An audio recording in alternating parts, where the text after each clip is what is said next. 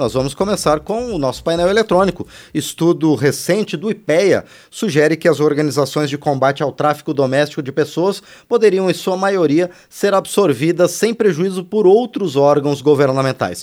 Isto porque os números do levantamento mostram que o crime não é praticado em larga escala no país os pesquisadores propõem que os esforços para coibir o contrabando de pessoas sejam integrados a estruturas institucionais já existentes, como, por exemplo, de combate ao trabalho análogo à escravidão ou à violência contra a mulher.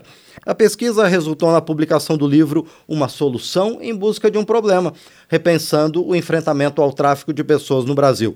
Para falar sobre a política de enfrentamento ao tráfico de pessoas no Brasil, então, estamos ao vivo com um dos autores do livro, Rodrigo Fracalossi. Rodrigo, bem-vindo, obrigado por estar aqui no painel eletrônico. É, bom dia, Márcio. É, obrigado pelo convite, é um prazer falar com você. É um prazer é nosso em receber você aqui para esse assunto tão importante que é o tráfico de pessoas. E eu gostaria de começar perguntando se ele realmente não demanda um acompanhamento especializado e dedicado aqui no Brasil. Como é, existe muita confusão, é, Márcio, e também muita fantasia sobre o que é o, o tráfico de pessoas, especialmente o tráfico internacional de pessoas. Então, eu acho interessante é, primeiro oferecer uma definição né, do que é o fenômeno. Então, o que é o tráfico de pessoas? O, o tráfico de pessoas é o comércio e a exploração do trabalho sob condições de coerção e força. É, essa definição, que é resumida, é, que eu coloquei de forma resumida, ela vem de um instrumento internacional chamado Protocolo de Palermo, que foi criado em 2000. No Brasil, a agenda de enfrentamento ao tráfico de pessoas, ela foi introduzida em função da adesão do Brasil ao Protocolo de Palermo. Então, ela não existia antes. Ela foi colocada em função desse acordo é, internacional. O que nós descobrimos é, ao longo da pesquisa hum, é que os números sobre o tráfico de pessoas, sobre a dimensão desse crime, né, variam muito a depender do órgão que gera esses números mas de maneira geral não há evidências de que esse seja um crime amplamente praticado no Brasil. As instituições que enfrentam exclusivamente o tráfico de pessoas só muito raramente conseguem identificar ou acompanhar casos desse tipo de crime. Então, nós temos hoje núcleos e comitês estaduais de enfrentamento ao tráfico de pessoas no Brasil, mas muitos deles não conseguiram identificar nenhum caso desse tipo de crime nos últimos anos. Então, o que isso acontece? É função de uma série de problemas, né? Um deles é que existe no imaginário, vamos colocar assim, de muitas pessoas, também de gestores públicos, né, uma associação entre o tráfico de pessoas e a exploração de prostitutas brasileiras no exterior. Mas esses casos são muito raros. Então, criou-se, em grande medida, uma espécie de fantasia sobre o tráfico de pessoas alimentada por campanhas de conscientização, filmes, no Brasil por uma telenovela, entre outros instrumentos. Gerou-se a ideia de que mulheres brasileiras estariam sendo forçadas a se prostituir na Europa em grande escala. Isso acaba gerando uma série de problemas. Um deles é que, em muitos casos, agentes públicos buscam um perfil do crime que, na verdade, acontece muito raramente. Isso também leva a um, um outro problema, hum, que é o apoio indireto a políticas antimigratórias de países desenvolvidos. Então, países europeus, Estados Unidos, sobretudo, usam instrumentalmente hum, o enfrentamento ao tráfico de pessoas como forma de justificar barreiras à imigração de pessoas que eles consideram como, digamos assim, não desejáveis. Por exemplo, trabalhadores sexuais, pessoas muito pobres entre outros. Ao mesmo tempo, nós temos no Brasil sistemas capazes de enfrentar o tráfico de pessoas e que já lidam com problemas relacionados ao tráfico. Por exemplo, o sistema de enfrentamento é, ao trabalho em condições análogas às de escravo, por meio da Secretaria de Inspeção do Trabalho, é, por meio do Ministério Público do Trabalho, e por meio de alguns outros órgãos. Nós temos também a rede do SUAS, do Sistema Único de Assistência Social. Então, não há necessidade, em quase nenhum caso, a não ser em algumas exceções, de estruturas exclusivas de enfrentamento ao tráfico de pessoas. Então, na maior parte dos casos, elas podem ser absorvidas por outras instituições. Isso evitaria redundância e tornaria a ação do Estado mais eficiente. Então, é, Rodrigo, entre várias coisas interessantes que você falou na sua intervenção, uma é que há vários órgãos que acabam fazendo estatísticas sobre o tráfico de pessoas no Brasil. Então, a gente não sabe exatamente qual é o tamanho do tráfico de pessoas? Nós não sabemos exatamente. Hum? É, nós temos dados é, gerados pelo é, Ministério Público do Trabalho hum? e que são mantidos pela Secretaria de Inspeção do Trabalho, relacionados ao trabalho em condições análogas às de escravo. E desde 2017, esse sistema registra casos que potencialmente são de tráfico de pessoas. Então, nos últimos, é, perdão, entre 2017 e 2020, é, nós tivemos no Brasil, segundo esse sistema, mil casos. Então, num período de quatro anos, teriam em média 250 casos por ano, de é, trabalhadores encontrados nessas condições, condições análogas às de um escravo, e que potencialmente haveria também indícios de tráfico de pessoas. É, agora, não, como os critérios é, para se registrar um caso como sendo de tráfico de pessoas não são muito claros, isso nem nos órgãos é, brasileiros e nem internacionalmente. Então, é difícil saber em que medida esses casos de fato revelam é, o, a dimensão do problema do tráfico de pessoas no Brasil. Né? Os núcleos estaduais, que são a linha, uma das partes da, digamos assim, da linha de frente de enfrentamento ao problema, né, registram um número de casos muito baixos. Né?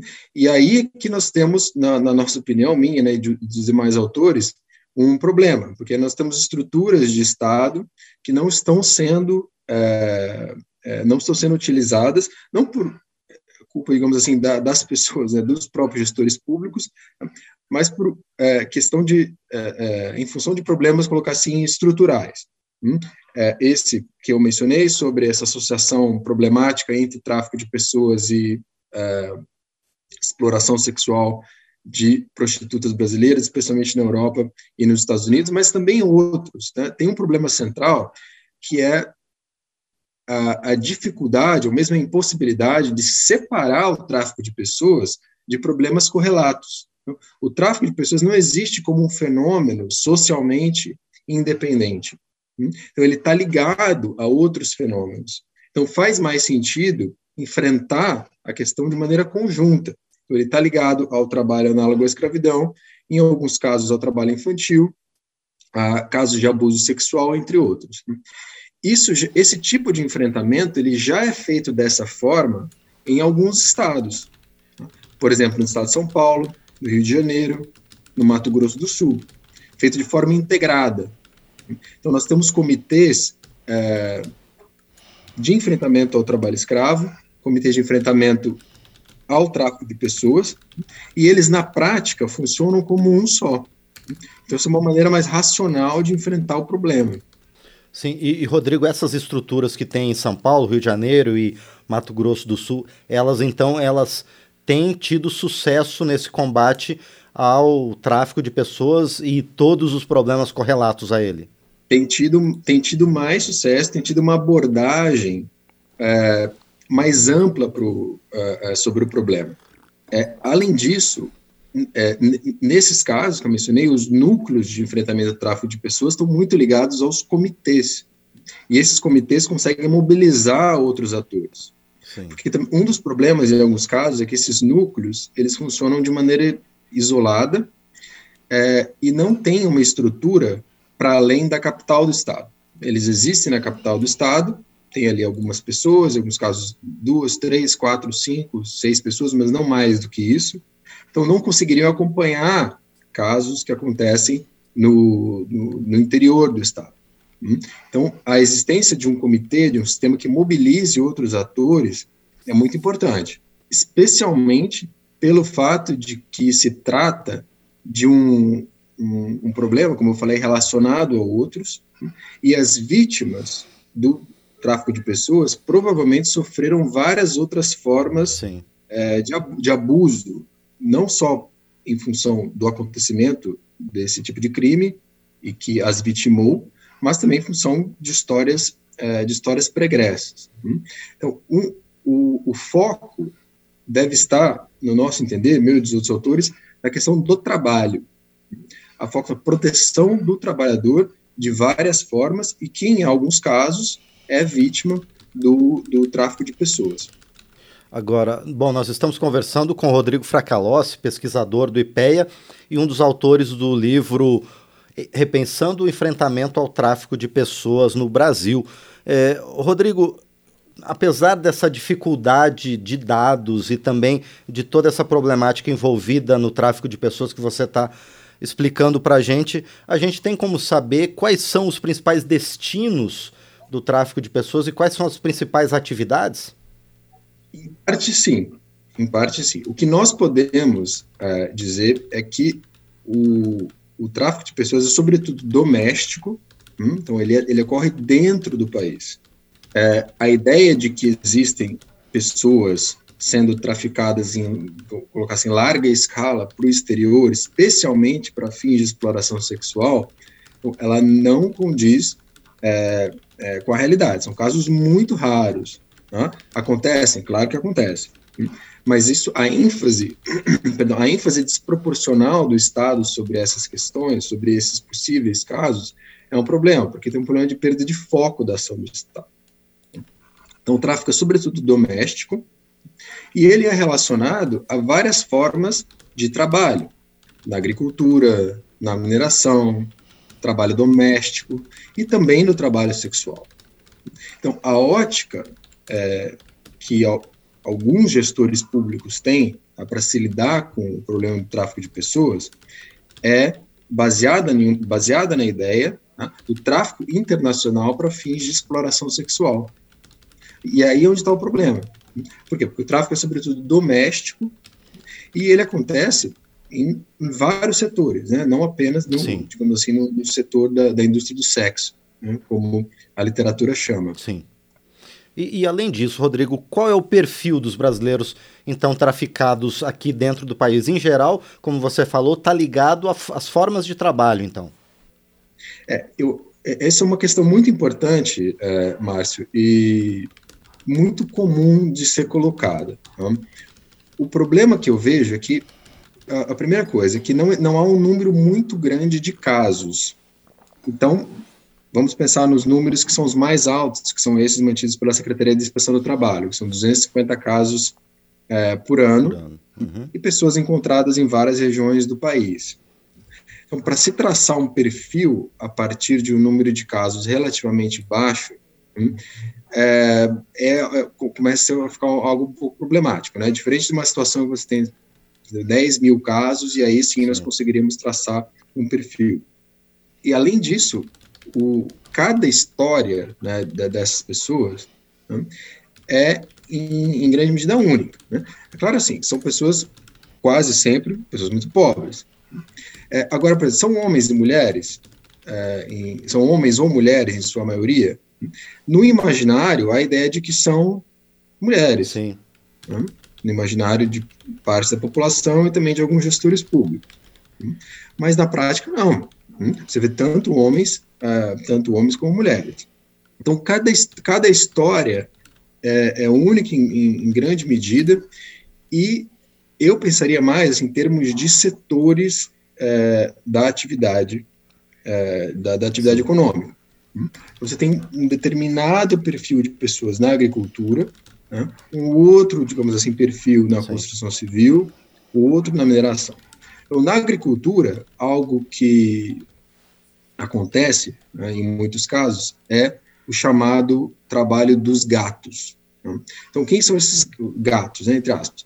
São pessoas que recrutam trabalhadores né, em nome de alguém, em nome, por exemplo, de algum uh, fazendeiro, proprietário de terras, etc.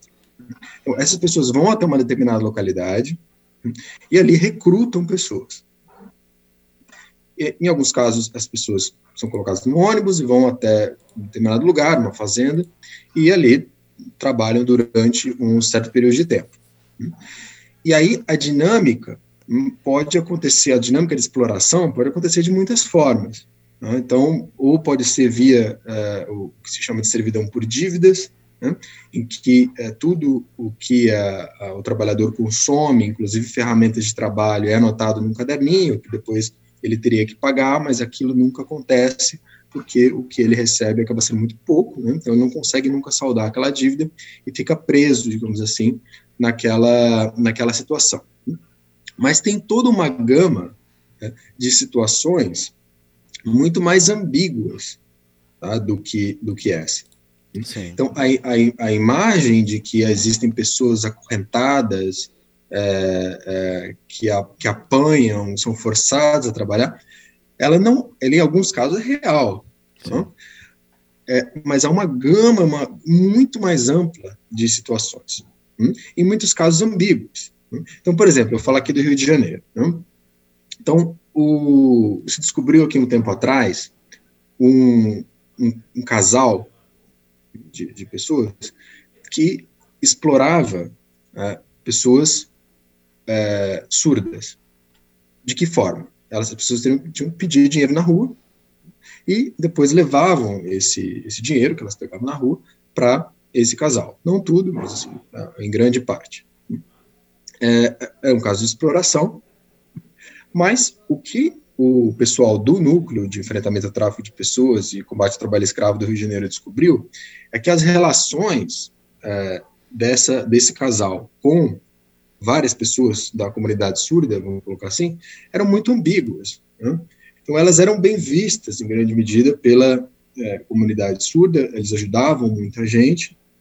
Então, havia ali uma relação de exploração misturada também com uma, espécie de uma relação de afeto. O outro caso, é, e isso é um caso que acontece de maneira relativamente comum, né, é a, a pessoas trans. Então, uma pessoa transgênero, ela, obviamente, tem muita dificuldade em se inserir em vários espaços em função de um grau muito elevado de preconceito social. Então, essa pessoa busca se inserir de alguma forma. E isso acontece, é, muitos casos, via uma, que eles chamam de uma espécie de uma madrinha, né, que oferece proteção, que oferece afeto, que oferece acolhimento, né, mas, ao mesmo tempo, organiza parte é, do, do, trabalho sexual dessa pessoa trans, caso ela vá para essa opte, né, digamos assim, por esse, por esse caminho. Então, em muitos casos, o que acontece é que órgãos de Estado é, focam no lado do que se considera como exploração, exploração do trabalho sexual. E essa pessoa seria uma cafetã. E há alguns casos de prisões dessas pessoas. Mas as relações que ela tem com, ah, nesse caso, com as pessoas trans, são muito mais ambíguas do que isso.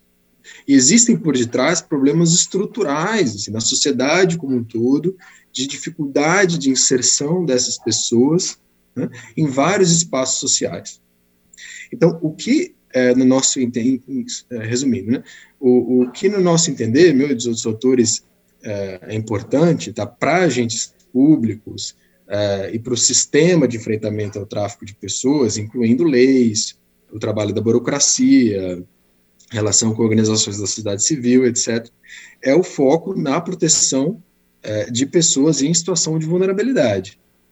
Mas o que em alguns casos acontece é o contrário disso.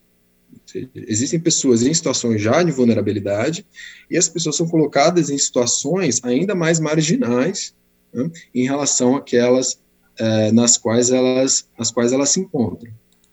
É, e o foco no trabalho, né, também na proteção do, do trabalho sob, sob várias formas. Sim. E, e, Rodrigo, agora, dentro, se a administração pública evoluir para esse novo entendimento de, de mais racionalidade no trabalho de combate a todas essas formas de exploração do trabalho, a cooperação internacional, que sempre é necessária nesses casos, ela pode sofrer alguma mudança? é, que são muito importantes, Márcio. Então, uma das nossas propostas é que se mantenha tá, no governo federal, atualmente é no Ministério da Justiça, pode, é claro, se manter lá, uma estrutura mínima tá, voltada ao tráfico internacional de pessoas. Então, isso, é, na nossa opinião, deveria ser mantido. Por quê? Porque aí existe um, um tipo de conhecimento é, especializado relacionado a é, relações internacionais. Então, como manter contato com polícias de outros países, é, como garantir que o Brasil cumpra o previsto no protocolo de Palermo. O Brasil é signatário desse acordo. É um acordo que se compromete, pelo qual os signatários se comprometem a enfrentar o tráfico internacional de pessoas. Então, é importante, essa, colocou, essa questão é, que você colocou é, é muito importante. Então, na, então, na nossa opinião, é preciso sim manter uma estrutura é, no governo federal tá, voltada especificamente ao tráfico internacional de pessoas, tá, que vai funcionar como um, uma espécie de um hub né, para questões relacionadas a isso. Ao mesmo tempo, tá, isso é uma coisa que nós colocamos no, no livro, é preciso muito cuidado para que essa, é, essa estrutura né, não seja é, usada por governos, tá, principalmente de países desenvolvidos, como um instrumento de repressão à migração, principalmente migração de pessoas que é, órgãos desses países, sobretudo desenvolvidos, consideram como não desejáveis, né? Como falei, trabalhadores sexuais, pessoas muito pobres, entre, entre outros. Isso acontece na prática em alguns casos. E de que forma isso é feito? Isso é, é isso é feito em grande medida né, misturando-se é, a agenda de enfrentamento ao tráfico de pessoas com uma agenda de enfrentamento ao contrabando de imigrantes. Sim. Então, se nós formos observar as operações realizadas, por exemplo, na Europa, é, contra o tráfico de pessoas, elas são sempre, ou quase sempre, contra o tráfico de pessoas e contra o contrabando de imigrantes. Então, é interessante é, é, para esses governos, ou pelo menos para algumas, ou parte das forças de segurança desses governos, é interessante misturar essas agendas. Por quê? Porque ela propositalmente gera uma espécie de uma confusão. Então, governos desses países podem argumentar que estão enfrentando o tráfico de pessoas, quando, na verdade, Sim. eles estão aumentando é, a repressão é, é, em políticas em políticas migratórias. Uhum. E isso, obviamente, é uma decisão soberana que cabe a esses países. Né? O problema é quando há o envolvimento, em alguns casos, de órgãos policiais no Brasil como parte, digamos assim, dessas operações multinacionais de repressão à migração. Obviamente que as forças do Estado né, devem fazer, é, devem é, é, garantir que a lei seja, seja cumprida. Tá?